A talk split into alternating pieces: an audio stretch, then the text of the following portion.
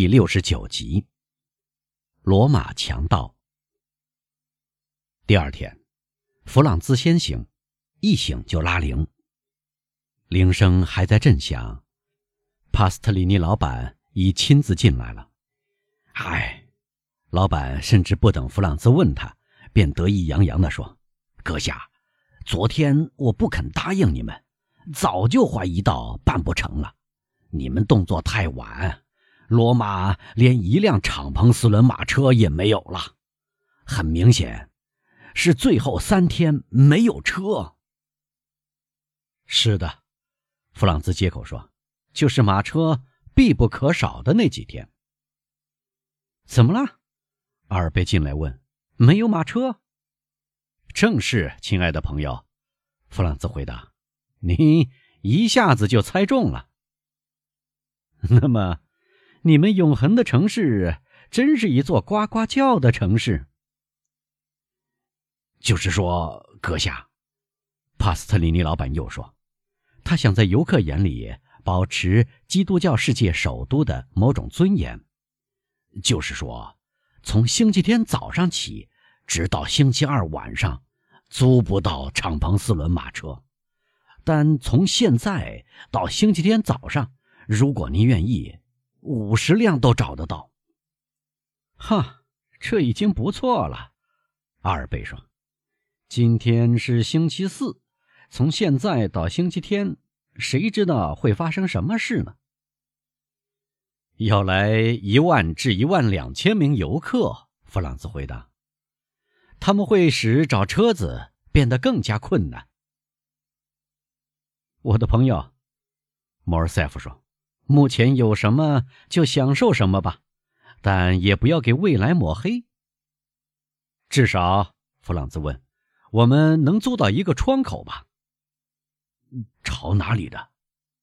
当然朝杭市街。是的，是的，一个窗口。帕斯特里尼老板喊道：“不可能，绝对不可能！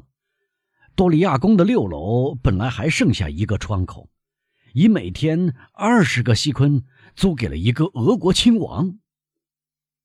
两个年轻人吃惊的面面相觑。那么，亲爱的，弗朗兹对阿尔贝说：“您知道我们最好怎么办？我们到威尼斯去过狂欢节，至少在那里，如果我们找不到马车，我们可以找到冈朵拉。”哦，说实话，不。阿尔贝高声地说：“我已决定在罗马观看狂欢节，哪怕踩高跷，我也要上街去看。”哦，弗朗兹嚷道：“这是一个无可挑剔的念头，特别是能吹灭长明烛。我们可以扮成驼背吸血鬼或者狼的居民，我们会获得巨大的成功。”两位阁下是否想从现在到星期天雇一辆马车？当然，阿尔贝说：“您认为我们要像法院的办事员那样以步当车，跑遍罗马的大街小巷吗？”我会从速执行两位阁下的吩咐，帕斯特里尼老板说。不过我预先告诉两位，马车每天要花六个皮阿斯特。我呢，亲爱的帕斯特里尼先生，弗朗兹说：“我不像我们的邻居。”不是百万富翁，我也要预先告诉您，由于我是第四次到罗马，我知道敞篷四轮马车在平常日子、星期天和节日的价钱。今天、明天和后天，我们给您十二皮阿斯特，您还可以大赚一笔。但是，阁下，帕斯特里尼想抗辩，得了。亲爱的老板，得了，要不然我亲自同您的搭档去讲价钱。他也是我的搭档，这是我的一个老朋友，他一生中已经骗了我不少钱。为了能再骗我的钱，会出比我给您的更低的价钱，那么您就会失去差价，这可是您的错。阁下用不着事必躬亲，帕斯特里尼老板说。带着一个意大利投机家承认失败的笑容，我尽力而为，我希望您能满意。好极了，我们彼此心照不宣。您什么时候要撤？过一小时。过一小时，马车就停在门口。果然，一小时后，马车等候着两个年轻人。这是一辆普通的出租马车，由于时值盛典，已把它提至敞篷四轮马车的地位。不管外表如何寒碜，两个年轻人还是感到很高兴，能在最后三天有这样一辆车子。阁下，向导看到弗朗兹的头出现在窗口，便叫道：“要把四轮华丽马车驶进大厦吗？”弗朗兹不管如何习惯意大利人的夸张。他的第一个动作仍然是环顾四周，但这句话确实是冲着他讲的。弗朗兹是阁下，四轮华丽马车是出租马车，大厦是伦敦饭店。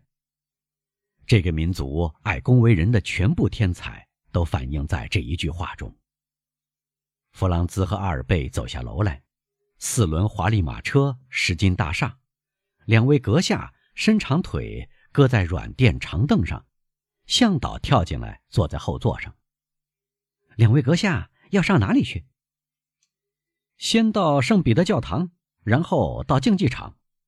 阿尔贝作为真正的巴黎人这样说，但阿尔贝不知道，参观圣彼得教堂得一天功夫，研究它得一个月，因此一天过去，只参观了圣彼得教堂。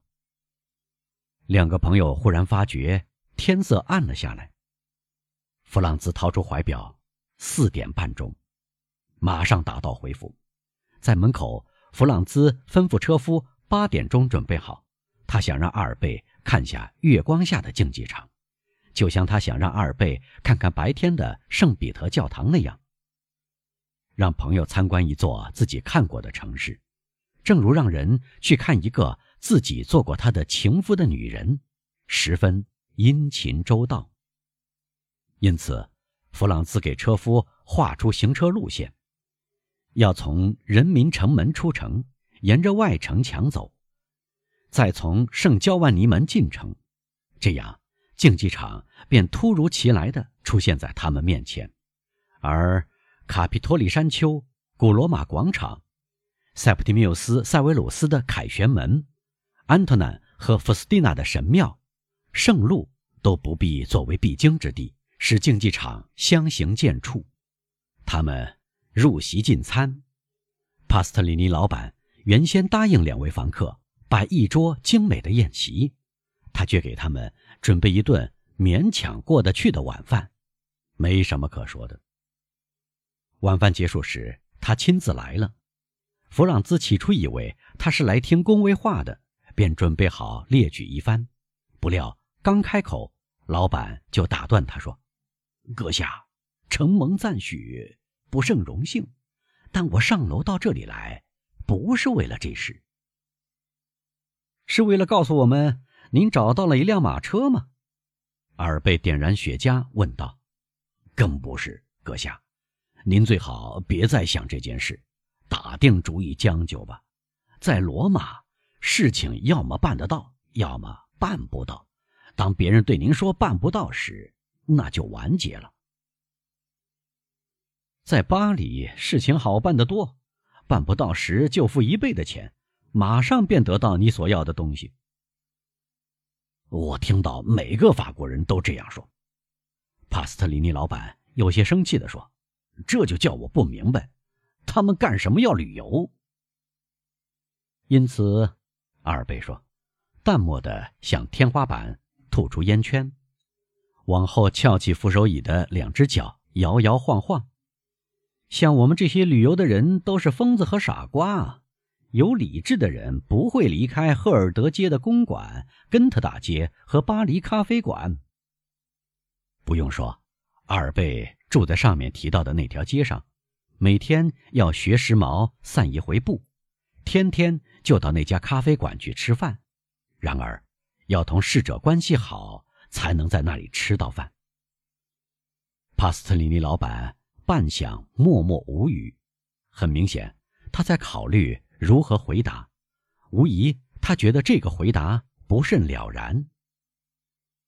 说到底，弗朗兹说话了，他打断老板的沉思：“您来是有事的，您愿意说明来意吗？”“哦哦，不错，是这样的，您吩咐敞篷四轮马车八点钟来吗？”“一点不错。”“您想参观竞技场吗？”“一点不错。”您吩咐车夫从人民城门出城，绕城墙一圈，再从圣焦万尼门进城吗？我是这么说的。那么，这条路线不能走，不能走啊，或者至少非常危险。危险？为什么？因为那个大名鼎鼎的路易吉·瓦姆帕。首先，亲爱的老板。这个大名鼎鼎的路易吉·瓦姆帕是什么人呢？阿尔贝问。他在罗马也许大名鼎鼎，但我告诉你，他在巴黎无人知晓。怎么，您不知道他？我没有这种荣幸。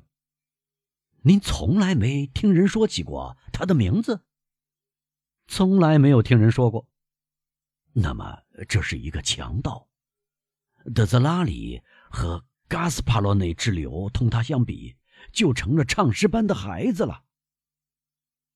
当心，阿尔贝，弗朗兹大声说：“这毕竟是个强盗。”我预先告诉您，亲爱的老板，您要说给我们听的话，我一个字也不相信。我们之间先确定这一点，您爱怎么说都行，我洗耳恭听。从前，喂，说呀。帕斯特里尼转到弗朗兹那边，他觉得在两个年轻人当中，弗朗兹更有理智，应该对这个正直的人说句公道话。他这辈子接待过许多法国人，但他根本不理解他们的某些方面。阁下，他非常庄重地说：“正如上述，他是对弗朗兹说话。如果您把我看作一个说谎的人。”我要对您说的话就不必说了，但我能向您表明，这是为了两位阁下的好。阿尔贝没有对您说，您是一个说谎的人，亲爱的帕斯特里尼先生。弗朗兹回答：“他对您说，他不相信您的话，如此而已。但我呢，我相信您的话。放心吧，请说下去。但是，阁下，您明白。”如果怀疑我是否诚实，亲爱的，弗朗兹又说：“您比卡桑达拉更多疑。不过她是女预言家，却无人听信。而您呢？至少您对一半听众有把握啊！”哈，请坐下，告诉我们，瓦姆巴先生是什么人？